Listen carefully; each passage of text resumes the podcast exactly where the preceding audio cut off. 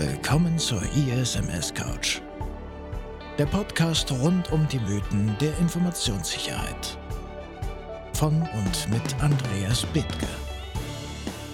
Herzlich willkommen zu einer neuen Folge hier auf der ISMS Couch und heute an meiner Seite nicht der Florian Abel, sondern Stefan Köster, mein alter Freund und langjähriger Kollege. Grüß dich, Stefan. Moin. Moin, Andreas. Ich freue mich total. Ja, ich mich auch. Ähm, ich finde es großartig, dich heute mal hier zu haben. Uns verbindet ja eine ganz lange Vergangenheit, also eine ganz lange Zeit, in der wir uns schon kennen. Äh, du bist jemand, der so aus der, The aus der Thematik Digitalisierung kommt und du hast letztendlich schon Digitalisierung betrieben, als das äh, noch, äh, als die Leute noch äh, mit Steinrädern gefahren sind. So. Du tatsächlich. Also ähm, wir kennen uns jetzt, habe ich gerade mal eben schnell nachgerechnet, 25 Jahre ungefähr. Ähm, ich habe tatsächlich, ich mache Digitalisierung, seitdem es die New Economy gab. Und ähm, ja, habe, glaube ich, alles miterlebt, ähm, was zu der Zeit ging und nicht ging. Und das Größte, was damals war, war so, hey, wir bauen Internetseiten auf. Uiuiui. ganz, Nein, war es tatsächlich nicht. Ähm, ich komme ja aus der Ecke Dokumentenmanagement, genau. ähm, Optimierung von Geschäftsprozessen, ja. ähm, generell Dokumentenflows durchs Unternehmen zu optimieren. Und ähm, ja, damit fing das an und zu der Zeit haben wir es immer auch kennengelernt. Genau. Äh, super, super spannend. Und damals waren ja auch diese ganzen Themen, die wir heute haben, so in der Informationssicherheit, waren ja eigentlich noch ganz weit weg, weil, äh, na klar, es ging damals schon um Informationen, die auch irgendwie gesichert werden mussten, wie du gerade sagst, so im Dokumentenmanagement. Ähm, aber letztendlich waren die Angriffe äh, natürlich bei weitem nicht so präsent wie heute. Und das hat naja, sich klar, es gab ja auch kein Internet so irgendwie. Ne? Also, beziehungsweise es war so in den, ja, es war aber so in den Anfängen, dass das ähm, eigentlich gar keiner so richtig klar war, was man damit alles machen kann und auch welche Angriffsszenarien man damit ja. ähm, aufbauen kann. Das ja, denke ich das tatsächlich ein, ein, Trend der letzten, war was, gar nicht, 10, 15 Jahre. Ja, ungefähr. Ja, ja ne? Ja, ich, ich bin in diesem ganzen Thema Sicherheit schon länger drin und für mich war das auch davor schon relativ präsent also auch in den, in den Anfängen, ich habe äh, diese ganze Informationssicherheit seit 2005 mit begleitet, also quasi mit Geburt der, der ISO, ISO 27001. Und von daher kenne ich das ja, schon. Das sind 17 Jahre. Das, ja, das sind 17 Jahre. Ähm, heute machst du aber noch ähm, Dokumentenmanagementsysteme machst du ja gar nicht mehr. Nee, ich wollte auch gerade eher, nee, irgendwie, das hat sich ja ganz anders entwickelt. Ne? Also tatsächlich, die, die, die Welt hat sich weitergedreht. Ich habe mich inhaltlich auch und persönlich vielleicht auch ein bisschen weiterentwickelt.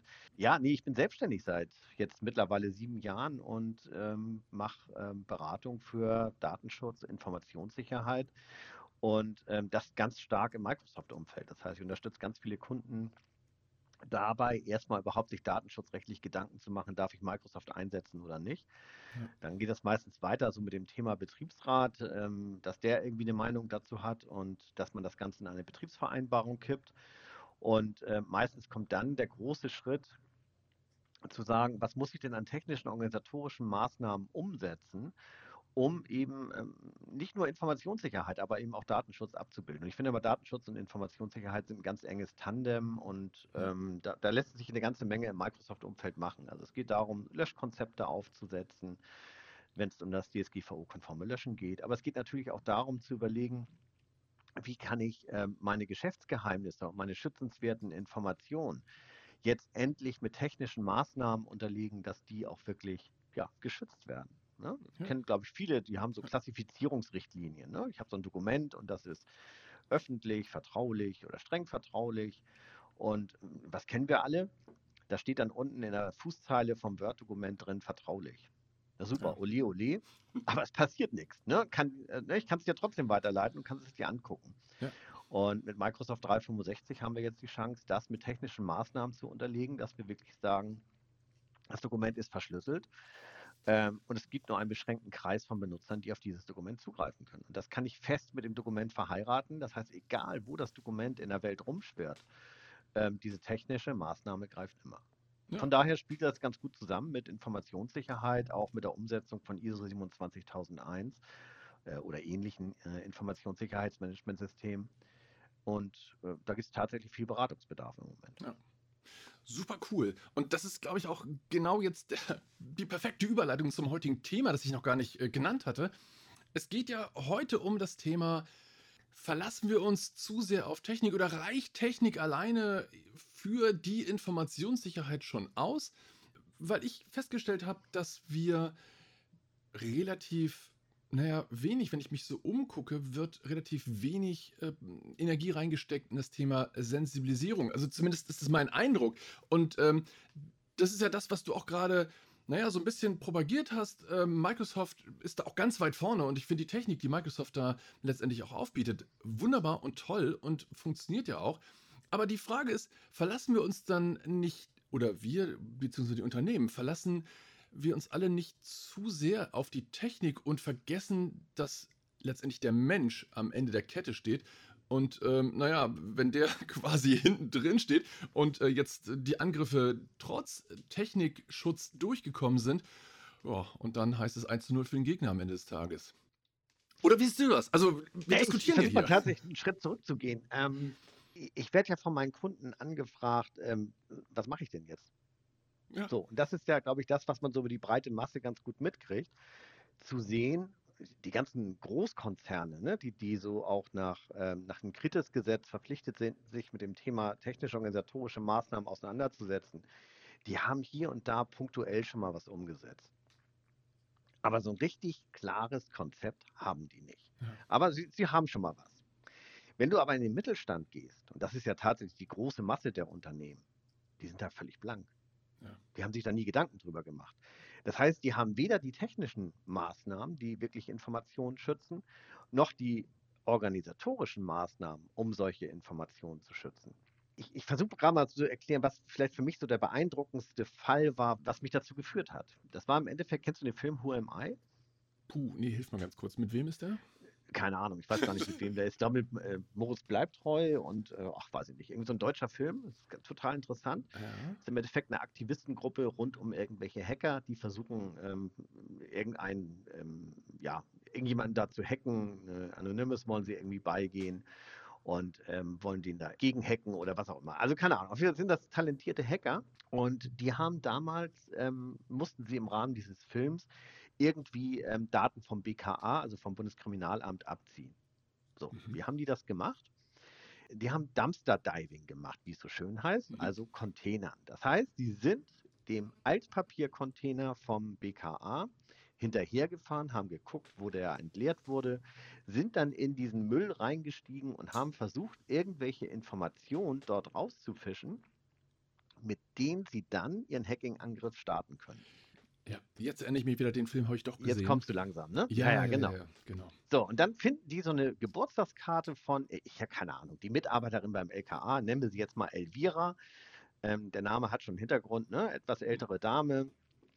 Elvira hat äh, Geburtstag gehabt und da war eine Katzenkarte und da ne, hat, keine Ahnung, ihr Kollege, nennen wir ihn jetzt mal Herbert, raufgeschrieben, liebe Elvira, ich wünsche dir alles Gute zum Geburtstag, hier ein schönes Katzenfoto und ähm, ja, ja. wünsche dir alles Gute, viel Spaß, dein Herbert. Mhm. So, diese Karte haben die rausgefischt und haben darauf dann wirklich gezielt eine Phishing-Kampagne gemacht, dass sie Elvira eine E-Mail geschrieben haben, die den Anschein hatte, dass sie von Herbert stammt, wo er noch ein weiteres Katzenfoto gefunden hat. Und in dieses Katzenfoto haben sie dann entsprechend ähm, ja, irgendein Virus eingebracht, der dafür sorgte, dass sie sich durch das BKA, durch die IT-Systeme durchbewegen konnten. Ja. Und da ich sehen wir mal, also beim, BKA gehen, glaube ich, alle davon aus, dass die wissen, was sie tun. ne? Sollte Technisch. man ja. Genau. So, aber wir haben hier den Faktor Mensch. Und das ist genau das Problem. Das ist so die, die, die letzte Schwachstelle, die eben äh, das Risiko darstellt, dass die auf solche Angriffe vorbereitet werden müssen. Ja. Das heißt, sie müssen ergänzend zu den technischen Maßnahmen Schulungen kriegen, die aufzeigen, was sind denn eigentlich die möglichen Angriffe da draußen? Ja, okay, da habe ich aber noch nicht ganz so schnell. Jetzt gehen wir noch mal einen ganz kleinen Schritt zurück. Äh, Angriff habe ich verstanden. Wir würden doch aber, du hast ja schon erwähnt, so mit, mit ähm, Microsoft 365, wenn wir das Ganze nutzen, nimmt uns doch Microsoft schon eine ganze Menge an, an technischen Sicherheiten oder dann gibt uns eine technische Sicherheit ähm, und würde doch so ein Angriff vielleicht sogar abfangen. Also die, die erkennen doch mittlerweile, dass sich irgendwo in diesem Katzenbild noch so ein Link versteckt, ähm, der dann vielleicht nicht koscher ist, um das mal so zu sagen. Heißt, heute wird doch auch der Content, den ich ausliefer, plus das, was dahinter steckt. Also wenn ich einen Link verschicke, dann ähm, sind die modernen Systeme doch so aufgebaut, dass sie ähm, den, den Link schon mal anscannen und die Webseite durchforsten, ob da irgendwie eine Malware drauf ist. Soweit sind wir doch schon. Das ist, das ist doch, Absolut, äh, genau. definitiv, ja. So, und, und, insofern, wir verlassen uns doch letztendlich darauf, dass wir uns solche Mails eigentlich gar nicht mehr erreichen, oder? Ja, tatsächlich, ja, natürlich. Also ich, ich, ich kann es ja, ich sehe es ja mal im eigenen Spam-Filter. Ich habe ja nur mhm. Microsoft 365. Ähm, da ist fast nichts drin. Ne? Also mhm. ich habe teilweise Weiterleitungen von Kunden, was ich da an Spam kriege, das ist Wahnsinn. Das ja. ist total irre. Ja. Und ähm, die direkten Angriffe auf mich sind schon ähm, wirklich sehr, sehr, sehr, sehr gut gefiltert. Mhm. Aber irgendwas kommt immer durch. Ja. Irgendwas bleibt übrig. Und das erkennt die, der, der Spam-Filter eben nicht. Und ähm, ich habe auch regelmäßig so, weiß nicht, ein, zwei, drei E-Mails, würde ich sagen, im Monat, die kommen irgendwie durch. Ja. Und wenn wir jetzt nochmal auf diesen Fall von Elvira und Herbert gehen, erstmal ist an der E-Mail ja fast nichts verdächtig. Es ist ein PDF drin ja, oder ein Bild oder ein JPEG ähm, es ist ein normaler Text. Ne? Er hat nicht so diese üblichen Spam-Kriterien, sondern da steht wirklich drin, lieber Elvira, ich wünsche dir alles Gute. Dann könnte man jetzt überlegen, sich eine Regel zu bauen, wo drin steht, wenn im Text der E-Mail Elvira steht und der E-Mail-Empfänger ist auch Elvira, dann ist sie vielleicht mhm. gar nicht so bösartig. Das heißt, so diese ganz klassischen Merkmale einer typischen Spam-E-Mail finden wir hier gar nicht. Und deswegen ist, glaube ich, die Chance, dass sie trotzdem durchgeht, ziemlich hoch. Ja, sehe ich auch so. Und du hast ja recht, es geht eigentlich gar nicht um die große Masse, die da auch schon weggefiltert wird, sondern es geht am Ende des Tages natürlich um genau das, was durchgelassen wird von der Technik. Und wie du richtig sagst, oder wie ich es ja auch schon plakativ gemacht habe, am Ende steht der Mensch und wenn der letztendlich dafür sorgt, wie in deinem Beispiel die Elvira, klickt irgendwo drauf, ähm, ja, dann ist Tür und Tor offen und ähm, dann haben wir da die Malware im, leider im Haus. Ähm, beziehungsweise in diesem Fall eben die Angreifer. Und äh, das ist für mich aus auch genau der richtige Ansatz, wo wir jetzt sagen, ja, eigentlich müssten wir oder dürfen wir uns äh, natürlich größtenteils auf die Technik verlassen, aber müssen auch nach wie vor die Mitarbeiter ähm, schulen. Und das ist, ich glaube, das Grundverständnis ist auch da bei den Unternehmen. Ich komme aber tatsächlich auch, wenn ich so Kunden besuche oder auch genau nach diesem Thema frage, wenn ich irgendwo ein ISMS aufbaue, dann frage ich mal so, und wie sieht es mit der Sensibilisierung aus? Ja, hm, ja, ach, wir haben da irgendwas. Und ich sage, gut, wertet ihr das aus? Ja, ja, so richtig auswerten. Nee, eigentlich nicht. Aber wir glauben, die Mitarbeiter finden das ziemlich langweilig. Und da kommen wir nämlich genau wieder an diesen Punkt, wo ich den Eingriff sage, halt, stopp. Ähm, warum macht ihr es denn überhaupt? Wenn ihr das nicht mal auswertet und wenn ihr jetzt schon wisst, es ist einfach langweilig und es wird nicht angeguckt. Es ist kein Stück sexy. Äh, ich, trockene Vorträge kann ich auch halten. Mache ich ungern. Aber Echt? Kannst du, glaube ich nicht. Nee, kann ich tatsächlich Können wir beide, glaube ich, nicht. Nein, ich äh, mache immer lebendige Vorträge. Ähm, aber ich ja, weiß, das dass es geht und, und viele Kollegen können das auch. Ähm, die können das irgendwie so trockene Themen trocken runterrasseln. Äh, ähm, und da kann ich mir schon vorstellen, ähm, dass da auch Menschen mal einschlafen. So, und das Problem ist, glaube ich, einfach, dass ähm, es spielen ja ganz viele Dinge hier zusammen. Das, das, das, der erste An Ansatzpunkt, und das ist ja das, was dieses Dumpster Diving in diesem Beispiel jetzt eben auch zeigt, ist das Social Engineering. Das heißt, sie versuchen ja gezielt Menschen rauszusuchen, gewisse Vorlieben bei denen zu ermitteln. In diesem Fall das, die Liebe oder die, die, das, äh, die Affinität zu Katzen und daraufhin eine Kampagne zu bauen. Mhm. Es geht ja heute nicht mehr um den ähm, nigerianischen Prinzen, der dir 5 Millionen Dollar ähm, vererbt, weil, weil, weil sie irgendjemanden gefunden haben, der, da, der mit dir verwandt ist, sondern es sind ja ganz gezielte Kampagnen. Und gerade bei großen Unternehmen finde ich Massen von Informationen draußen schon mal im Internet. Ich finde gezielt Ansprechpartner, ich finde ähm, E-Mail-Adressen, ich finde ähm, ähm, im LinkedIn oder im Xing irgendwie ähm, komplette Unternehmensstrukturen kann ich da abbilden.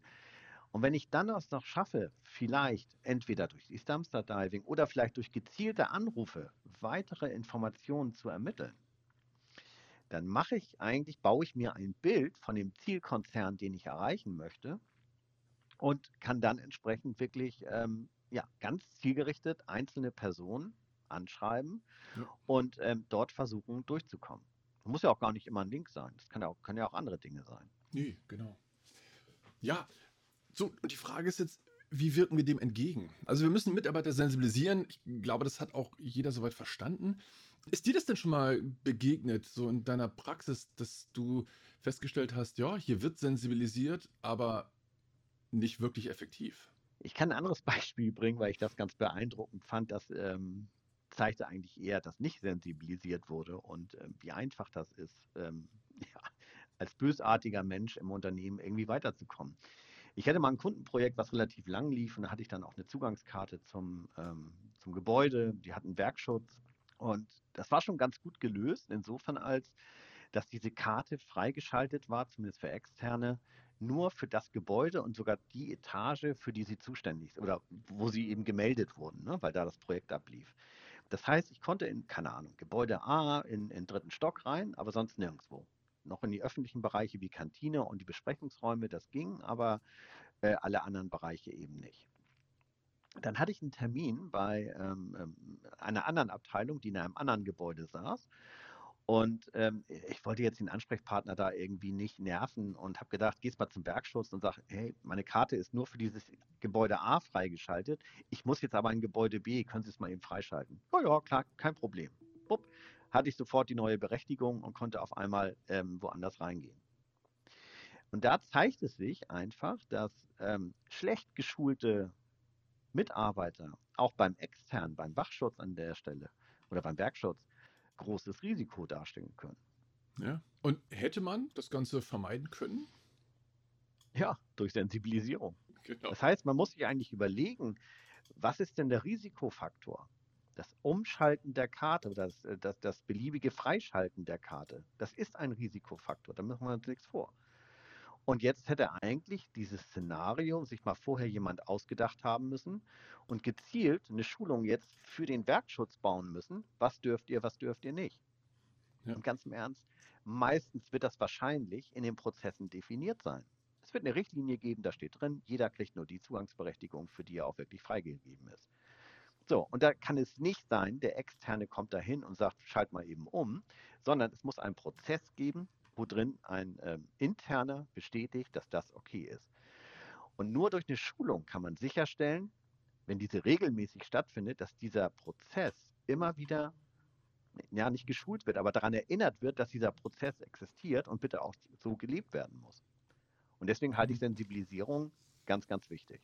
Weil ja. der Angriffsvektor oder die Angriffsvektoren sind extrem heterogen.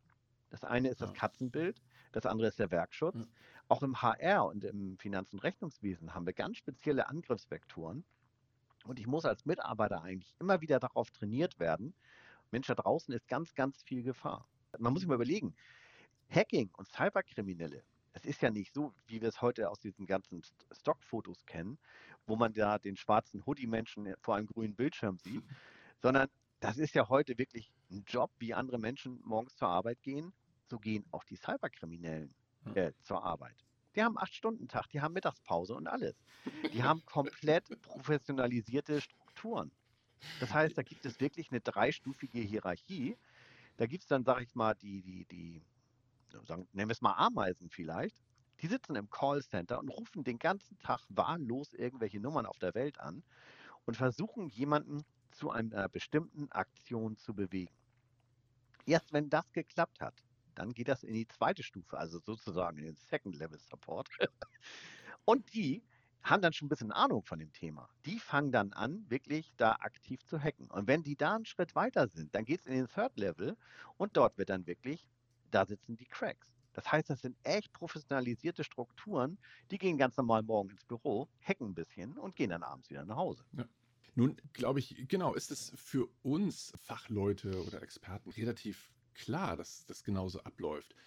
Aber es ist ja genau jetzt die Herausforderung, diese Informationen und, und dieses Szenario oder diese Szenarien dann auch in die Unternehmen zu bringen. Und ich finde, momentan gelingt es noch nicht so richtig. Also, wie gesagt, du magst mich da eines Besseren belehren, wenn du sagst, oh doch, ich habe es schon mal irgendwo richtig cool gesehen, dass das ganze Thema Sensibilisierung funktioniert.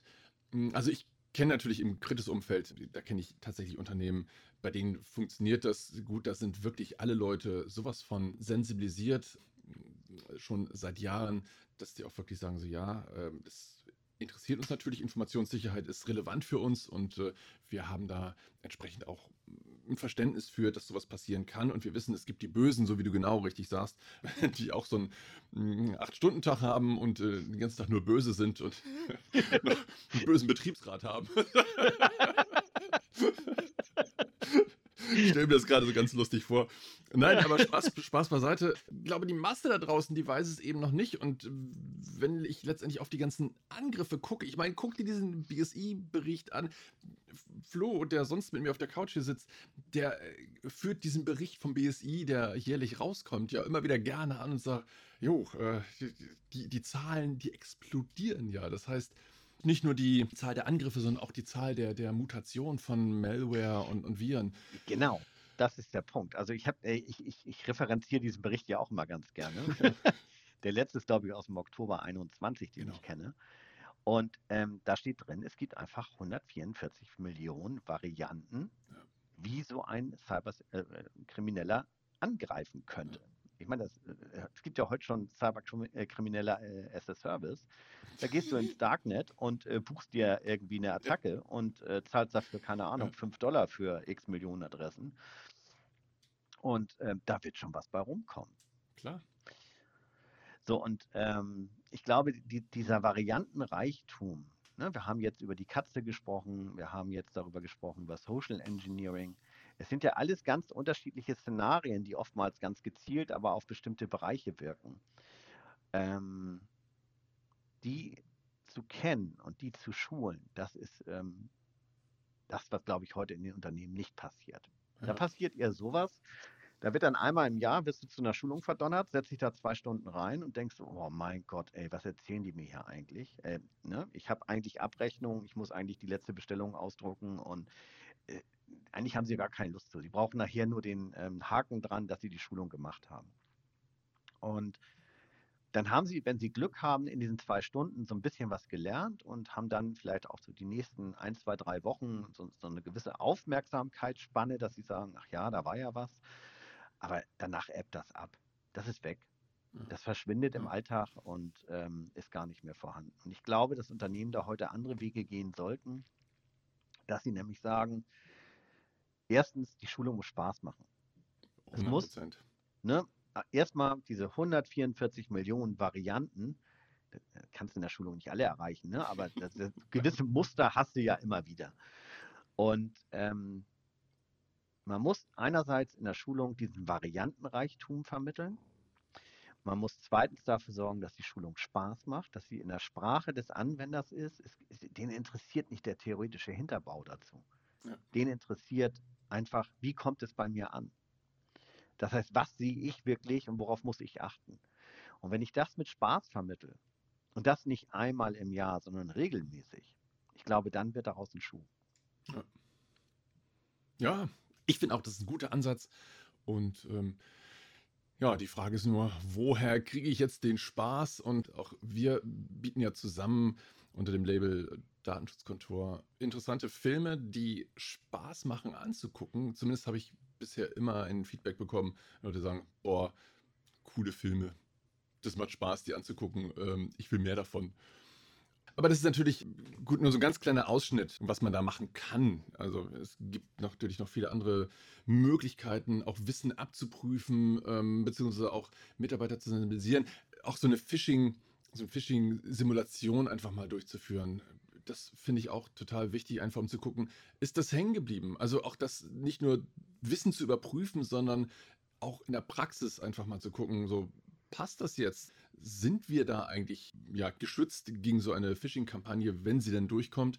Oder natürlich das, was ich vorhin im Vorgespräch schon erzählt habe, so eine, so eine Art Gamification, dass du ähm, so einen kleinen Security-Parcours aufbaust, Leute mitnimmst und sagst, guck mal, versuch doch mal zu hacken oder versuch mal dich gegen so einen Hacking-Angriff zu wehren.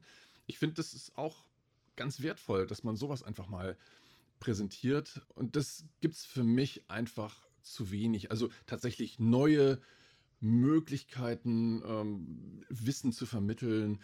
Klar, man kann nicht nur den Stefan und den Andreas haben, ähm, die den ganzen Tag vortouren vorne und auch noch Spaß dabei haben. Ähm, das wäre natürlich wunderbar, aber das, das funktioniert natürlich nicht, ähm, weil das Lernen heute natürlich auch anders funktioniert. Skaliert ja auch nicht. Ganz im Ernst, also ne, da, da, haben wir beide, sag mal, drei Monate Spaß dran und dann reicht es ja. ja auch. Also genau. die Frage ist ja einfach, wie schaffen wir das alle, sowohl die Trainings als auch die User Spaß an der Sache zu haben. Ja. Und ich glaube, in der Zeit, in der wir heute leben, ist, ist Spaß ein ganz, ganz wichtiger Faktor, um auch das Lernen, ähm, ja. ich meine, alle reden von lebenslangen Lernen, um das Lernen auch irgendwie ja, nachhaltig zu machen. Klar. Und ich habe nochmal gerade über deine Phishing-Kampagne nachgedacht. Ich war mal beim Kunden und ähm, dieses Thema Live-Phishing-Kampagne oder ähm, ähm Phishing-Attack-Simulation, wie es bei Microsoft zum Beispiel heißt, ist ja schon ein längeres Thema. Ja. Und da meint er so, ach, Herr Köster, hören Sie mal auf, alles kalter Kaffee machen wir hier regelmäßig. Haben wir gerade vor drei Monaten gemacht. Ich so, super, was haben Sie denn gemacht? Ja, drei Kampagnen. Wir haben ähm, Amazon, PayPal und ich glaube eBay oder so mhm. gemacht. Dann habe ich ihn gefragt, oh, das ist doch schon mal, also ne, nicht gut, aber habe ich gedacht, mal gucken, was kommt denn dabei raus? Und dann meinte er so, oh super, meine Leute sind hier so perfekt geschult. Mhm. Da sind ungefähr, ähm, ich glaube, es waren fünf oder acht Prozent, irgendwie sowas. Also wirklich marginal kleine Anteile von Leuten äh, sind darauf reingefallen. Und ich so, ja, ist ja auch logisch. Mhm. Amazon, PayPal, eBay, das sind ja wohl hoffentlich Dinge, die bei Ihnen im Unternehmen alle verboten sind. Also wer eine Geschäftsadresse verwendet, um sich bei diesen Diensten anzumelden, hat ja irgendwas an Ihren Richtlinien nicht verstanden.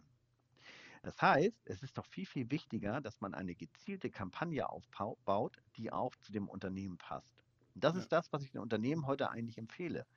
Dass man sagt, man macht ein Live- oder ein Phishing-Training, dass man einfach mal sagt, wir müssen einmal wissen, wie viele Leute heute auf so eine Phishing-Kampagne reinfallen würden.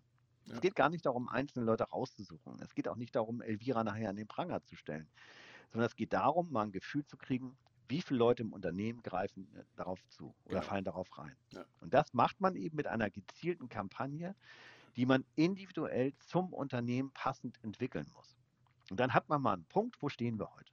Ja. Und dann macht man mal ein Jahr dieses Training, man sagt, Unsere Mitarbeiter gucken sich jeden Monat den Film, den wir mit dem Datenschutzkontor anbieten, äh, an. Er ist relativ kurz, dauert nur drei bis fünf Minuten, besteht immer aus zwei Komponenten. Aus der Geschichte, die wir entsprechend erzählen, das heißt den Angriffsvektor, den wir äh, darstellen, worauf der User achten soll und danach eine kurze Zusammenfassung, was soll der Benutzer lernen. Also das ist die Learning-Komponente. Und dann nach einem Jahr macht man mal wieder so eine Phishing-Kampagne. Und dann guckt man mal, ob sich die Zahlen verändert haben. Ja. Wenn nicht, dann ist es doof. Dann haben wir irgendwie Schulungen gemacht und Geld ausgegeben und es hat nichts gebracht. Ähm, aber ich würde davon ausgehen, dass das der Fall ist. Es wird sich was verändern. Ja, tut es. Also ich habe ein, ein anderes Beispiel von einem Kunden, die haben auch so eine Phishing-Kampagne gemacht äh, und da hat sich der ISB vorher noch mal kurz hingestellt, also zwei Tage vorher, und äh, hat da noch mal was über äh, Phishing und Malware erzählt. Und äh, naja, die Kampagne ist natürlich erwartungsgemäß super gelaufen. Ähm, es, haben aber, es gab immer noch Menschen, die drauf geklickt haben, aber das war wirklich Das waren die, die Urlaub hatten, als die Schulung war. ja, oder geschlafen haben. Ich meine, ja. auch in meiner Schulung äh, schlafen ab und zu Leute ein. Selten, aber passiert. Ja, und, und, insofern hast du genau recht, dass du sagst, jo, muss man einfach ein Jahr abwarten. Das heißt, äh, da auch ein bisschen Zeit verstreichen lassen und das auch wirken lassen oder vielleicht auch so ein bisschen in Vergessenheit geraten lassen, damit so, ein, ähm, so eine echte Nachhaltigkeit auch nachgewiesen werden kann. Ja, Kleiner Tipp am Rande, messen. solche Dinge immer mit dem Betriebsrat abstimmen. Das Einschlafen oder die Nein, also das Durchführen solcher Kampagnen. Natürlich, klar. Ja, das sollte natürlich immer damit dabei sein. Wir haben heute so ein paar Lösungen tatsächlich mal aufgezeigt. Normalerweise diskutieren wir, geben nur Denkanstöße, ohne wirklich mit Lösungen um die Ecke zu kommen. Ich glaube auch, dass natürlich äh, die Filme alleine da nicht reichen, die wir machen, sondern dass du da halt so ein komplettes Paket machen musst. Also dir schon sehr viel Gedanken über Sensibilisierung und über das Thema Mitarbeiter, da einfach die mit einzubinden und, und die auch zu schützen im Unternehmen. Ich glaube, da gehört einfach ein bisschen mehr zu. Natürlich, absolut gehört da mehr zu, aber es kann eine Komponente sein, die auch sehr ja. tragend sein kann. Wenn du sagst, ich habe jetzt gar keine Zeit, mich um technische Maßnahmen zu kümmern oder ich, ich habe auch die Kompetenzen vielleicht nicht im Haus und der externe Berater will ich jetzt gerade nicht, dann kann es auch eine sinnvolle Maßnahme sein, einfach zu sagen, okay, damit ich irgendwas tue, schule ich zumindest meine Mitarbeiter. Ja. Auch das kann zur Risikoreduzierung beitragen. Absolut, ja. Und ähm, ich sage mal, es ist billiger, als eine Woche lang Produktionsausfall zu haben, weil alle Rechner verschlüsselt sind. Stimmt. Oder ähm, äh, den Reputationsverlust, weil ich äh, meinem Kunden leider erzählen muss, du, sorry, deine ganzen ähm, ähm Individualzeichnungen, die wir für, deine, ähm, äh, für dein Werkstück da entsprechend entwickelt haben, sind geklaut worden. Ähm, äh, das ist alles teurer, als wenn ich meine Mitarbeiter schule und dadurch ja. vielleicht nur ein, zwei oder drei Ransomware-Attacken abwehre. Ja. Und ich glaube, das ist auch ein ganz wichtiger Punkt, den du jetzt gerade nochmal genannt hast, dass sich Sensibilisierung, das, was wir auch machen oder was gemeinhin denn unter Sensibilisierung verstanden wird, ist genau das, was wir heute auch besprochen hatten. Das heißt, äh, wir weisen darauf hin, dass es die und die Gefahren geben kann. Aber ich glaube, auch ein Teil der Sensibilisierung, den wir auch gar nicht so leisten können, ist das Verständnis um die eigenen Produkte, um die eigenen Informationen, um die, die eigenen wirklichen wichtigen Werte im Unternehmen ähm, die ich auch, wo ich selbst als Mitarbeiter ein Bedürfnis haben sollte, diese Informationen auch zu schützen und die Assets ähm, da entsprechend sicher zu machen, weil davon hängt ja am Ende mein Arbeitsplatz ab. Und äh, beziehungsweise ja auch der meiner ein, Kollegen. Genau, es gibt ja sowas wie ein Geschäftsgeheimnisgesetz, was, äh, ja. glaube ich, viele Unternehmen gar nicht so auf der Agenda haben. Was ähm, auch hier eine gesetzliche Verpflichtung von mir ähm, äh, oder für mich bedeutet, meine Geschäftsgeheimnisse zu schützen. Ja. Und das genau. ist eigentlich der, der, der, äh, sag mal, der Bogen, der dann zurückgespannt wird zu den technischen Maßnahmen, die wir vorhin besprochen haben, in diesem Bereich, wie schütze ich meine Informationen jetzt, ich, ich kann es ja nur speziell für Microsoft sagen, eben über dieses Tool oder diese Komponente ähm, Information Protection, ja, die es mir eben möglich genau. macht, meine Informationen zu verschlüsseln und zielgerichtet bestimmten Usern freizugeben. Und ich glaube, die Kombination aus diesen technischen Möglichkeiten, die die Tools heute hergeben, den organisatorischen Maßnahmen, die Schulung meiner Mitarbeiter, reduziert das Risiko ganz enorm. Und ich finde, perfekter kann man diesen Podcast jetzt nicht schließen. Ich sage ganz herzlichen Dank, Stefan, dass du heute mit dabei warst. Und ja, freue mich. Hat mir viel schon. Spaß gemacht, Andreas. Ähm, ja. Ist mal wieder schön mit dir zu plauschen. Ja, Und, ähm, ja gerne wieder. Ne? Ja, wir finden bestimmt noch äh, andere Themen und ähm, insofern sage ich äh, vielen Dank, viel Spaß euch beim Hören, vielleicht nochmal nachhören der an einer Stelle, weil dieser Podcast war ja auch, glaube ich, voller wichtiger Informationen. Danke an dich, danke an euch und bis bald.